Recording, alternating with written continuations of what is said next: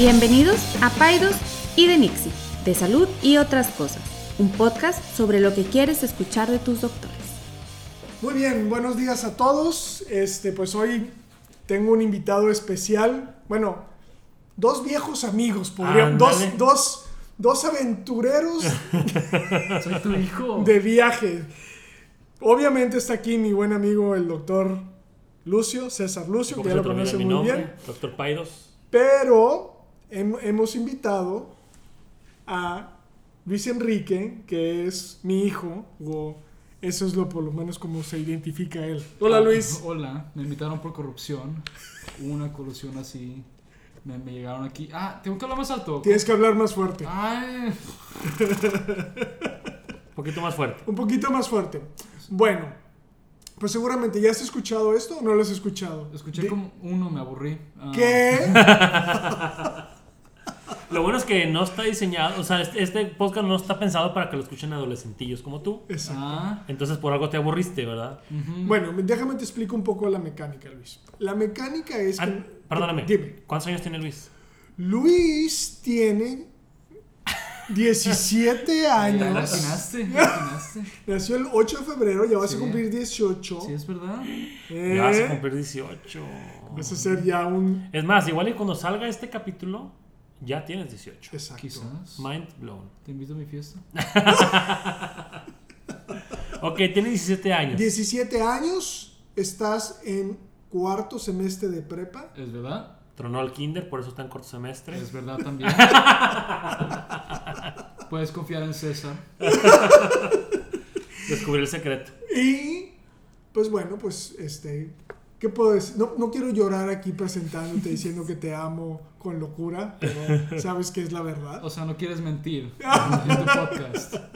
Pura verdad. Pura verdad. Sí. Entonces, bueno, seguramente no has escuchado, porque como no has escuchado el podcast, no sabes la mecánica. Pero la mecánica es que el doctor César Lucio, a quien tú le llamas de El, man- el- Ce- el César. el César, quien te tolera porque es pediatra. Así es. Quien te aguantó por todo Israel durante te dos semanas. Yo te aguanté a ti.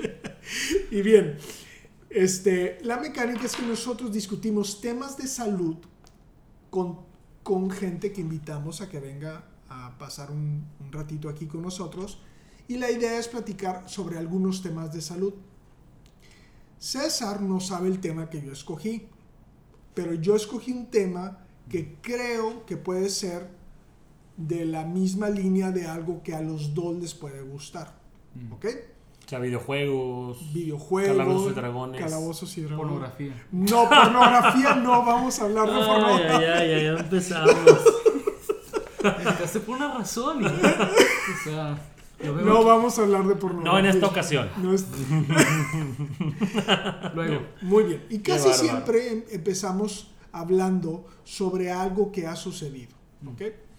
Entonces, bueno, tú sabes, creo que César lo sabe y al menos lo he platicado, que a mí no me gusta mucho escuchar las noticias porque No les entiendes. no, le- no, porque la gran mayoría de las veces son malas noticias Sí. y eso a mí me afecta y me hace sentir mal.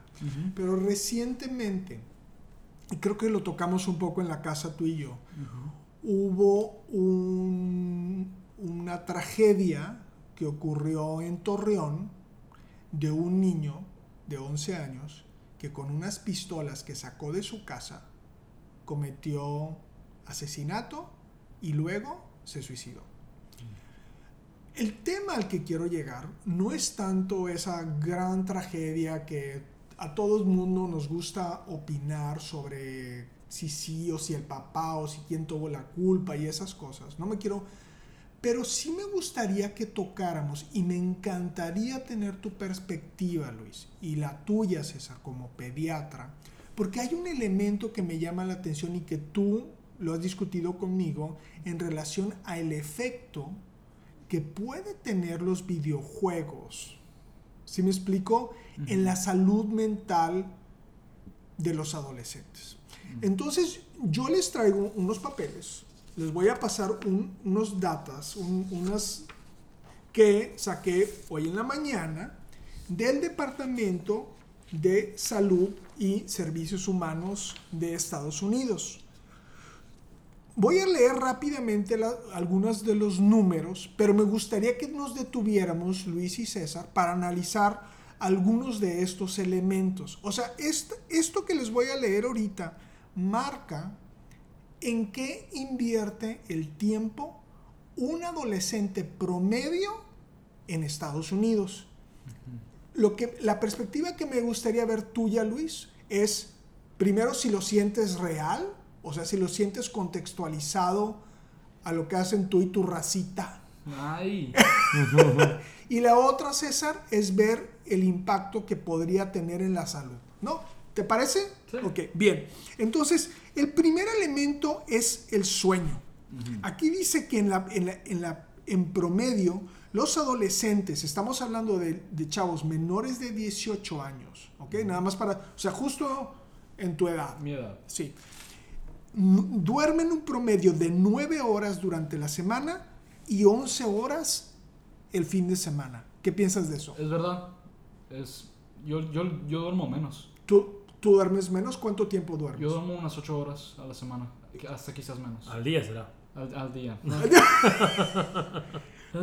Ahora, entonces está bien, está correcto esta apreciación de ellos. Sí, yo conozco hasta personas que duermen menos al, al día.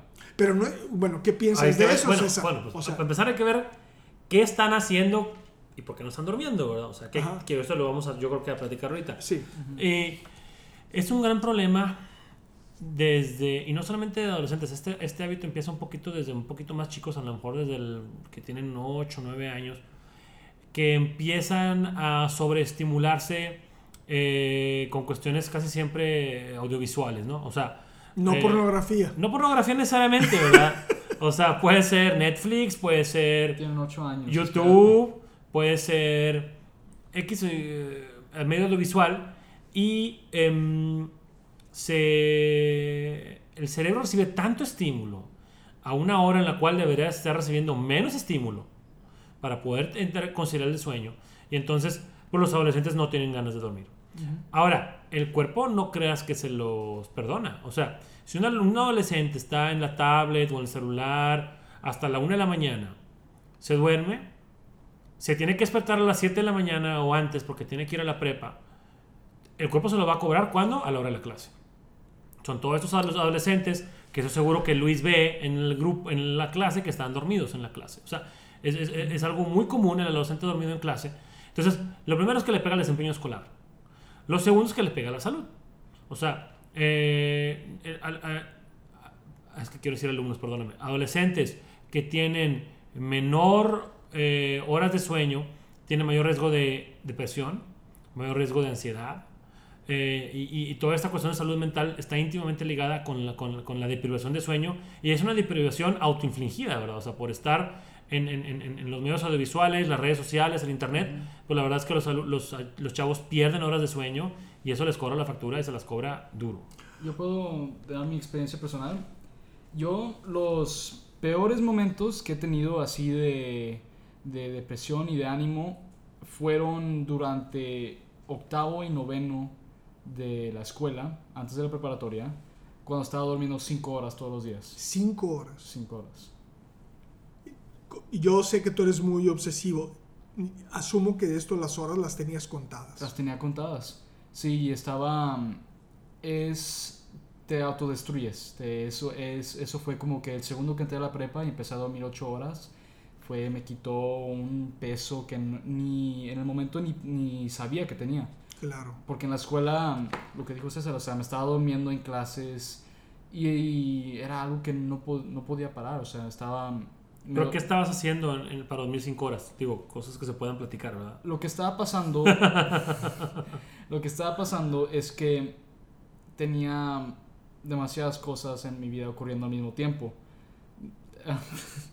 lo que pasó es que en atletismo me forzaron, la escuela lo cambió a tener dos horas de atletismo y me metí a unos proyectos extras y también el autobús llegaba a las seis. Ok, entonces te tenías que levantar muy temprano. Ajá. Ok. Así que lo que pasó es que, porque no tenía mucho tiempo para mí, mí mismo, porque sentía que no tenía tiempo para expresarme a mí mismo, lo que pasaba es que me quedaba despierto hasta las 12 viendo videos o escuchando música en tratando de cualquier tiempo libre que tuviera de, de, de tenerlo de, De aprovechar más Ajá. tu tiempo libre. sí porque sentía me sentía atrapado en este ciclo. Ok. y ese- eso es lo que quiero como que mm, remarcar mucho, que esto es un... Es un, es un círculo, o sea, Es te, te atoras en esto, te atoras en, pues me despierto, to- me despierto a las 5, así que llego muy cansado, pero tengo que hacer tarea, así que me voy a quedar un poco más despierto, pero me despierto de nuevo muy temprano, estoy muy cansado, y mm, solo terminas repitiéndolo hasta que mm, you crash. Ok, ok. Bien, pues eso me lleva entonces a, lo- a otros puntos, si quieren los tomamos juntos porque sí, son varios. El otro punto es el tiempo destinado a educación. Ellos re- refieren que el alumno promedio teenager pasa 7 horas estudiando en la semana. 7 horas en promedio, ¿ok? A la semana. A la, A la semana. a la semana, average week, ok. ¿ok? Ahora, leisure, es, y aquí, No, es al día, es al día. Al día, perdón, Sí, o sea, porque son nueve horas de sueño al día. sí, sí, sí. sí. Perdón, esto es, todo esto es al día. O sea, pero es durante la semana de clases. Durante las semanas de clase, sí. Ahora, con relación a leisure, que sería como que, como Sí, actividades de ocio. actividades de ocio, ellos reportan a la semana, entre, entre semana, cuatro horas y en el fin de semana, seis horas, de los cuales en la, en las- en la La semana mitad. está destinado al uso de eh, tabletas o cuestiones. Pantallas. pantallas. ¿Qué piensas tú de esto, Luis? ¿Es real? Es real. A mí me hace un chorro de sentido. Yo he tenido fines de semana, ni, ni eso, yo he tenido días de clases donde casi 100% estoy en el teléfono o en, o en la compu. No solo porque es ahí donde la- puedo hablar con mis amigos y puedo, o sea, jugar y es mi espacio personal, porque también, o sea, la escuela está interconectada con la compu. Tengo que hacer tarea en la compu. Así que muchos días termino en mi escritorio, termino la tarea me- y si- sigo sentado ahí y digo qué voy a hacer ahora y sigo en la compu. Claro. Fíjate, perdóname, qué interesante lo que acabas de decir. Dijiste que las redes sociales en las que hablas con tus amigos, tu teléfono celular, es tu espacio personal. O sea, nosotros normalmente cuando Ricky y yo hablamos de espacio personal hablamos de hazte para allá porque es mi espacio personal físicamente, pero Claro. para ti tu presencia virtual o en las redes o lo que sea es parte de tu espacio personal. O sea, el, el que tener un, un, un teléfono en el cual escuches música o te adrentes en una página de internet o lo que sea, lo consideras como parte de tu, de tu espacio personal, quiere decir que, que, pues está embebido en tu dinámica de todo el día, Sí, no sea, nomás de a ratitos. no hay días donde no uso el teléfono. Porque ahí es donde, o sea, haz cuenta, si quiero escuchar música tengo que usar o el teléfono o la compu. Si quiero hablar con mis amigos es, no los voy a ver en la vida real. Porque no, no, no puedo manejar, no tengo carro. Ah, La única forma que puedo contactar a mis amigos es por WhatsApp, especialmente a personas que están en otros campus. Así que, o sea, no por mi diseño mío, mi vida ha tomado, ha sido centrada en teléfonos y en tablets porque honestamente esa es la única forma que para muchos adolescentes, especialmente para niños que pues aún no tienen la habilidad de salir, es la única forma de poder seguir hablando con sus amigos en tu hangout, so to speak. Ok. Si te fijas, e- e- es muy interesante porque ahí en ese mismo rubro se ve que el alumno pasa menos de media hora a la semana socializando de manera presencial. O sea, la gran mayoría de su tiempo de ocio lo pasa enfrente de un, de un móvil o de una computadora o de algún artefacto que lo conecte de manera virtual. Y esto es una paradoja o un cambio interesante en relación a lo que nosotros, lo que nosotros, lo que yo viví de adolescente. Ahora, si yo me remonto a mi adolescencia, había un elemento también que me distraía, que era la televisión, ¿no? Y el teléfono. O sea, tú, tú hablabas por teléfono con, tus amigos, con, las, con las niñas. ok. Ahora, espérame, Déjame. antes de que pase al otro tema, al otro, al otro sección. Ajá. O sea, de su tiempo de ocio los adolescentes son más de la mitad en la pantalla, una cuarta parte en el, con otras personas y una mínima fracción o una pequeña parte de ejercicio. Exacto. Eso es bien importante. Platícame de eso. Pues bueno, ¿Qué, qué, qué ves? O sea, ¿estás viendo una mayor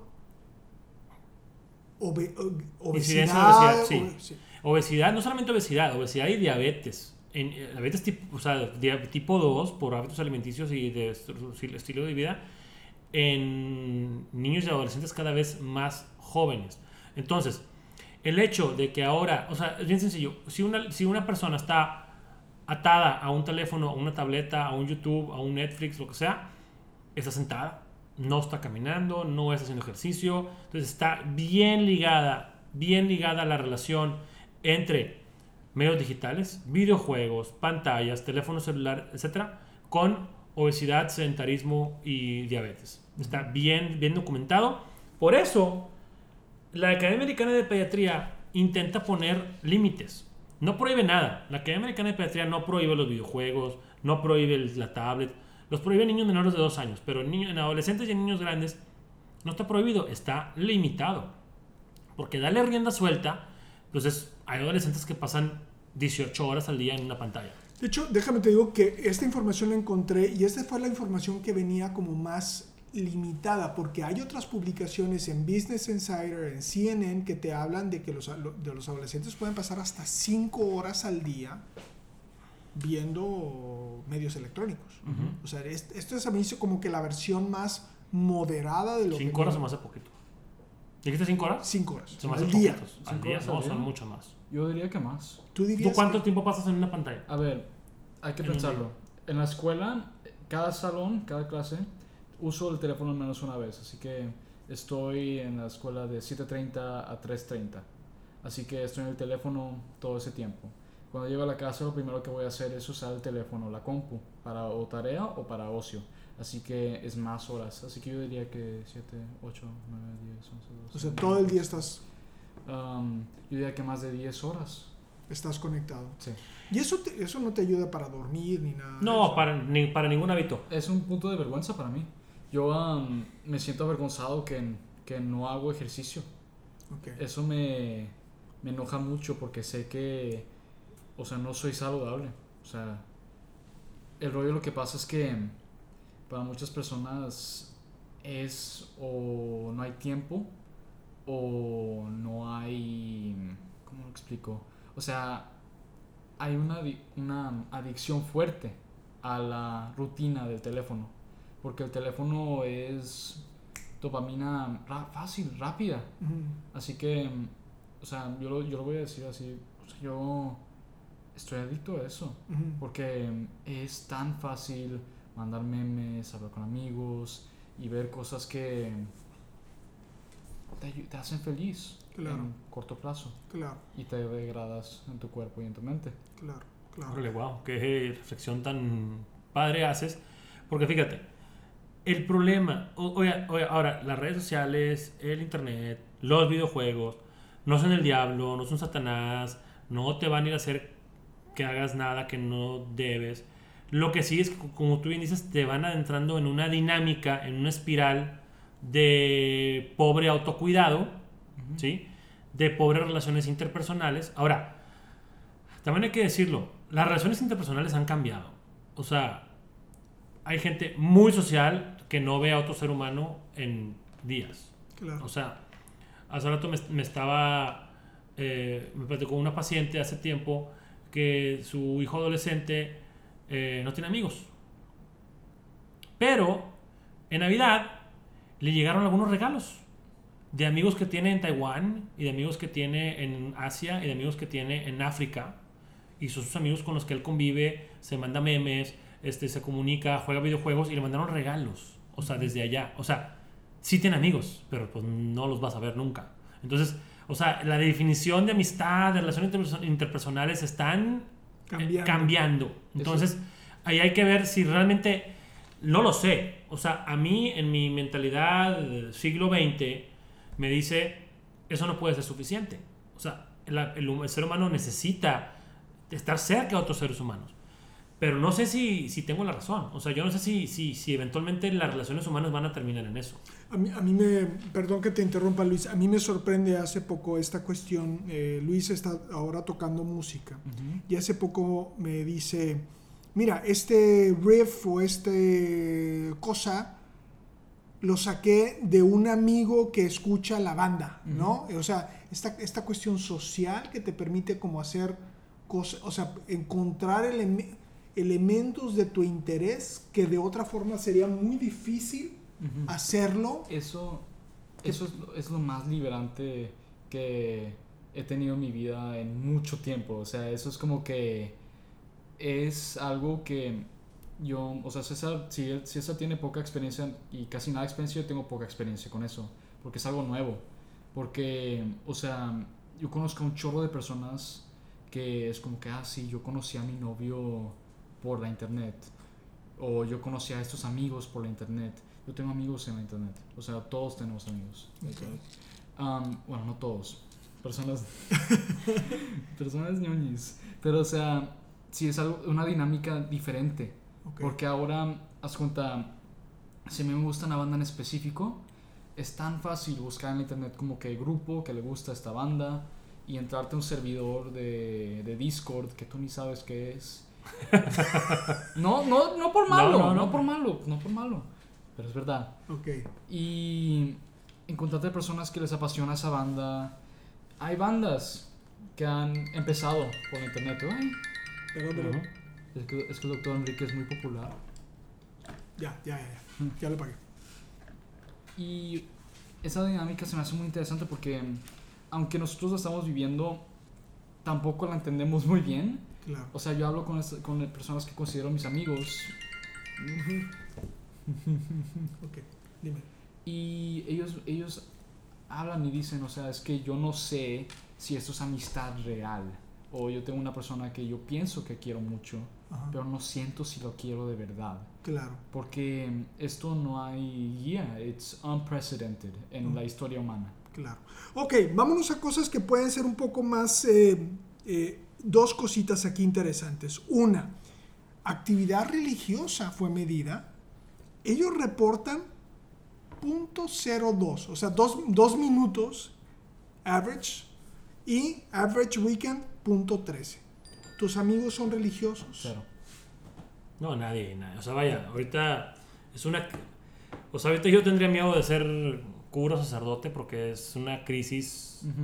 Mundial que los jóvenes no tienen cero acercamiento con la cuestión religiosa. Obviamente hay grupos que sí, ¿verdad? Pero ahorita es una, una crisis que tiene la organización religiosa en todos los niveles. ¿Tú lo vives en tu práctica? O sea, ¿tú lo ves en, esto en tu práctica de adolescentes, donde tú les preguntas a tus adolescentes si ellos Sí, llevan claro. una vida espiritual y religiosa Claro. y ellos lo niegan? Pues sí, pero también, o sea, la, la generación de ahorita de papás, o sea, ya es una generación de por sí alejada del tema espiritual. Lo han retomado con cuestiones un poquito más como tipo mindfulness, yoga, en otro, en otro aspecto, no tanto religión. Entonces, pues bueno, si con, si con la generación de papás está diluyendo con la generación de, de hijos, pues más todavía, ¿verdad? Ok. Yo tengo en total un amigo religioso. Uno. De los dos amigos que tiene.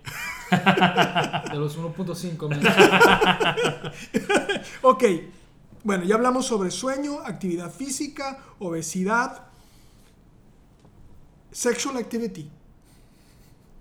40%, 40% de los chavos menores de 18 años, más en los hombres, 41%, 38% de las niñas, reportan haber tenido algún encuentro o actividad sexual antes de los 18 años, Luis. Mm. ¿Es conte- te, te hace contexto eso? ¿Podrías opinar acerca de esto? A mí me hace sentido.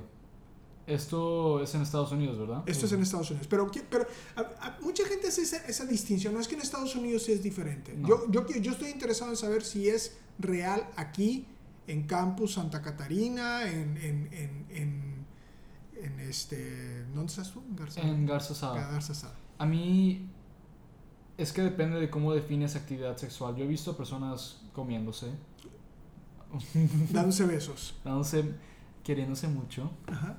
Am, yo, yo no he conocido a- yo he conocido muy pocas personas que han tenido en- encuentros sexuales, o sea, Coitales. coitales, pero no me sorprendería si en los eh, si en Garza Sada habría muchas personas que ya han tenido encuentros sexuales. Lo que pasa es que mis grupos de amigos, porque son muy ñoñis, son puros vírgenes. Ok. Así que tengo muy poca experiencia con este tipo de cosas ahorita, pero no me sorprendería si es, si es verdad. Ok, ahora, y lo tocas tú todo al final, César. Consumo de cigarro, alcohol y drogas.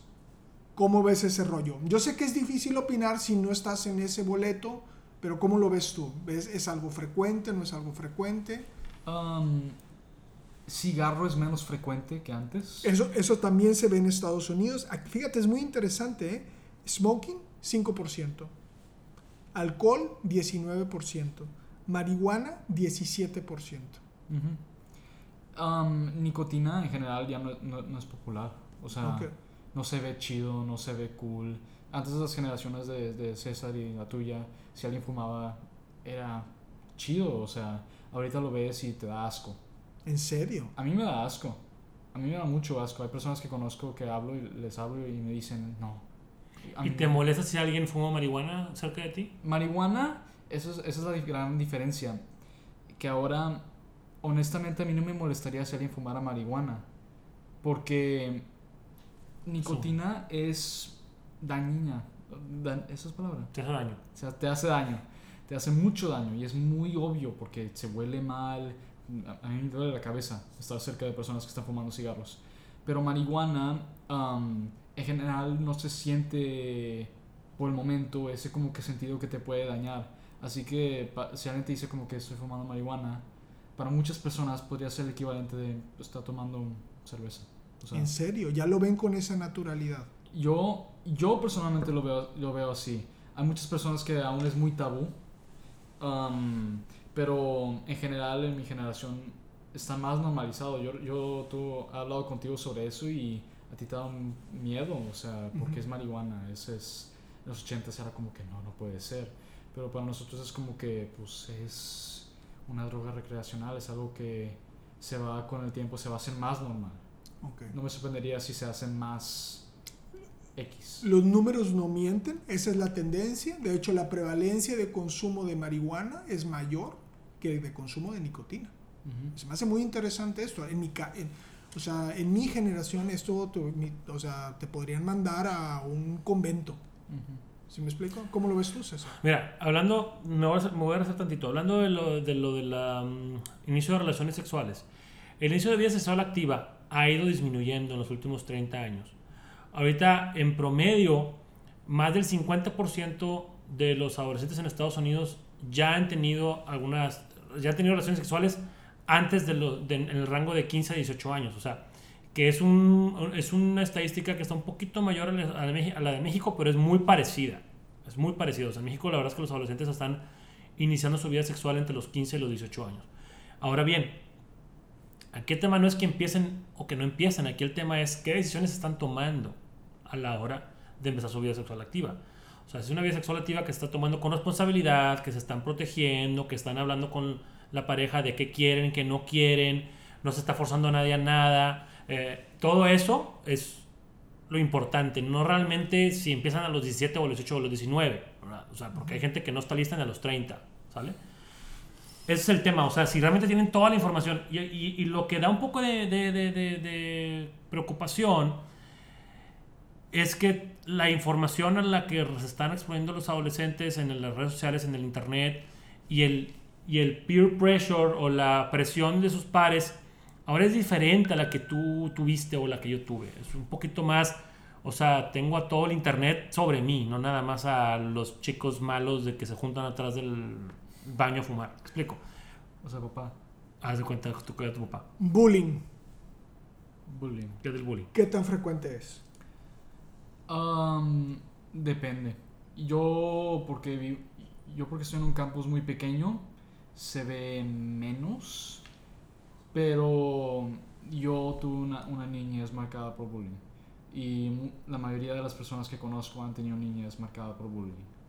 Es algo que me imagino que ha marcado a mí a Mucha gente. mucha gente. Y es algo que hasta el día me, me afecta y me, me, me hace muy difícil las cosas. Eso es como que algo que siempre estoy reflexionando. y- ¿Esa es palabra?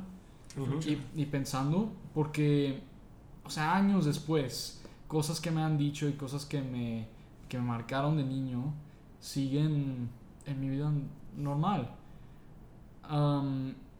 Si te haces más, cuando te haces más adulto, más adolescente, es menos frecuente.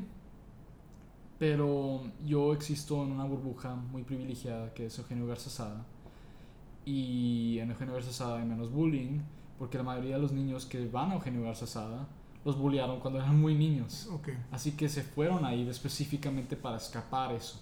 Yo me fui ahí para escapar a los niños que me bulleaban. oh, claro. Así que en Santa Catarina podría ser diferente. Y me imagino que la situación podría ser un poquito más grave o quizás hasta más grave que... Pero yo no tengo... Tendrías que preguntarle a Astrid o a alguien que va a ese campus. Ok, muy bien. El tema está muy interesante, pudiéramos seguir hablando, pero tenemos que ir cortando un poco el, el tiempo. Yo sé que estás triste, Luis. Yo sé que una de las cosas que, que nos gusta de este tipo de interacción es que nos descubrimos, César y yo, que es un tiempo muy poquito donde tú platicas con alguien y lo ves a los ojos y puedes hablar con alguien. ¿Sí me explico? Y los dos hemos coincidido, que es una manera muy padre de comunicarse. Este,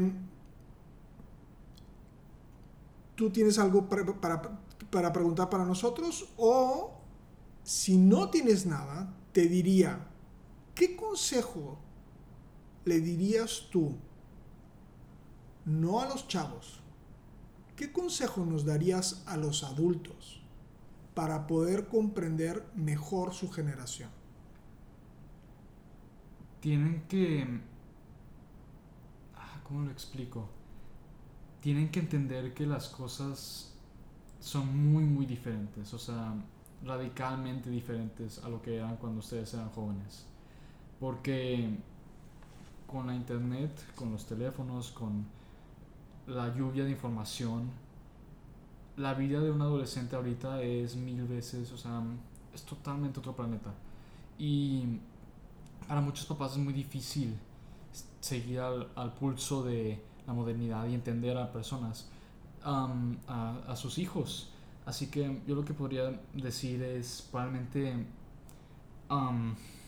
tratar de ponerte, o sea, imaginarte, si yo fuera un niño en esta era, cómo sería mi vida, cómo serían los estreses, cómo serían las presiones. Y yo siento que eso podría ayudar mucho porque hay veces que hablo contigo o hablo con mamá y es difícil tratar de hacer que entiendan porque algo es muy difícil para adolescentes. Porque ustedes no tienen ninguna forma de, o sea, no tienen un equivalente. Claro, claro, claro. Ok, César, dos consejos o un consejo para que los niños, para que los adolescentes lleven una vida más saludable. El primero es Usa condón. usar condones el tercero. el primero es eh, límites. O sea, todo es permisible, pero todo tiene límites. A veces el papá tiene miedo de no ser cool, de no ser el mejor amigo de su hijo, no sé. Y a veces tenemos que vernos como los guardianes del bienestar de tus hijos. Eso no está peleado con que seas un maldito, con que seas un mal, eso no es equivale a que seas un maldito y que seas un perro mugroso. La verdad es que no. Pero eh, la recomendación número uno es límites. Límites en cuanto al uso de medios digi- medios digitales, límites en cuanto a la cuestión del sueño, límites en, en la cuestión del desempeño escolar y ir tratando de establecerlos en familia. El segundo consejo eh, es que uno de los mayores errores de nuestra generación como papás es desentendernos de lo que hacen los, los adolescentes. O sea, no estar pendiente de, pues, lo que hacen, de quiénes son sus amigos. y eso no es, no es ni ponerle un espía, ni poner una cámara en su cuarto, es platicar con ellos. Tener conversaciones privilegiar la hora de la cena, la hora de la comida, privilegiar los momentos casuales. O sea, no se estoy diciendo que lo tienes que llevar al super restaurante todos los domingos. Yo sé que lo haces, qué padre. Pero, o sea, privilegiar espacios en los cuales eh, hay esta conversación y estás con un pie adentro del, del, del, cuarto del chavo. ¿verdad? Entonces, estas son como las, las dos recomendaciones y la tercera que da Luis, pues que usen condón. bueno, yo vamos a terminarlo. Luis, aprecio muchísimo eh, tu honestidad. Eh, y bueno, siempre César, aprecio tu input eh, pediátrico. Este es un tema que yo no manejo, yo sé que tú lo ves porque es parte de tu especialidad y es parte de los pacientes que tú ves. Creo, siempre tratamos de terminar pidiéndole a los pacientes, recordarle a los pacientes o a la gente que nos escucha que pueden venir a hablar con nosotros de estos temas. ¿Qué están haciendo ustedes para sus adolescentes? ¿Cómo lo están viviendo? ¿Cómo lo están sufriendo? ¿Cómo la están gozando? Eh, es un tema interesante el tema de los adolescentes, es un tema divertido, difícil, este, difícil pero, pero, pero bueno, pues creo que era importante hablar de estos temas. Luis, te agradezco infinitamente. César, muchísimas gracias. Gracias, gracias Luis. Recordar redes sociales. Nos vamos a estar viendo por el Instagram, arroba DR es, es Aldívar y arroba pediatra-césar Lucio. ¿Y tu red social para que te sigan? Ah, no, no tengo. No la quieres decir. O no tienes redes sociales que puede. No quiero que millones de mamás me sigan. Nos vemos. Bye, hasta luego. Ninguna opinión o consejo de nuestros anfitriones o invitados sustituye la valoración médica o representa a nuestra institución universitaria de salud. Declaramos que no tenemos conflictos de interés. Hasta la próxima.